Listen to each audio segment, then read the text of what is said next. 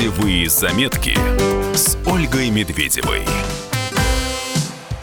Как бы ни манили заморские берега, одними из самых любимых для россиян остаются курорты Краснодарского края. И особенно популярен среди них Сочи. В этом сезоне многие отправились на курорт на машине. Поговорим сегодня об особенностях дороги в Сочи.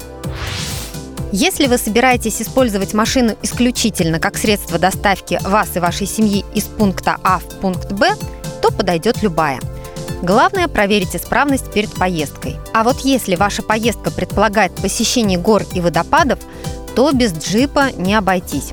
Каньоны реки Псахо в Адлерском районе местные еще называют «грязные танцы», потому что машину потом приходится отмывать не один час до Орлиных скал и пещеры ведьм в Лазаревском районе, а также к высокогорным озерам в районе Красной Поляны лучше добираться на полноприводных авто повышенной проходимости.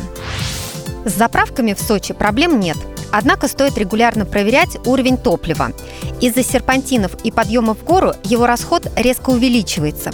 Иногда это подводит неопытных водителей – они немного не рассчитывают и потом стоят с канистрами вдоль трассы. Поэтому, если вы отправляетесь в горы, заливайте полный бак.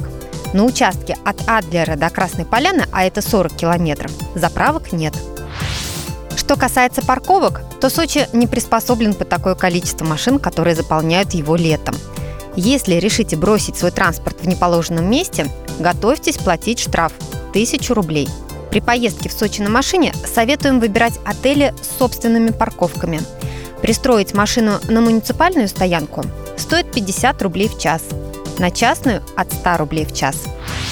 Познакомиться с извилистыми дорогами Краснодарского края путешественникам удастся еще по пути от Туапсе. От Лазаревского до Сочи также встретится несколько коварных крутых поворотов. Крутой отрезок серпантина ждет от станции «Горный воздух» в районе Лао – до Дагомыса. Какие траты ждут путешественников, которые отправляются этим летом семьей из трех человек в Сочи на машине? Возьмем за стартовую точку Москву. На бензин уйдет порядка 14-15 тысяч рублей туда и обратно. Если заправляться топливом по 44 рубля за литр и среднем расходе 10 литров на 100 километров. Проживание в гостинице или съемной квартире будет стоить от 15 тысяч рублей за 10 дней поселках можно устроиться дешевле. Есть варианты с кемпингами, если ваш ребенок уже достаточно большой для отдыха в палатке.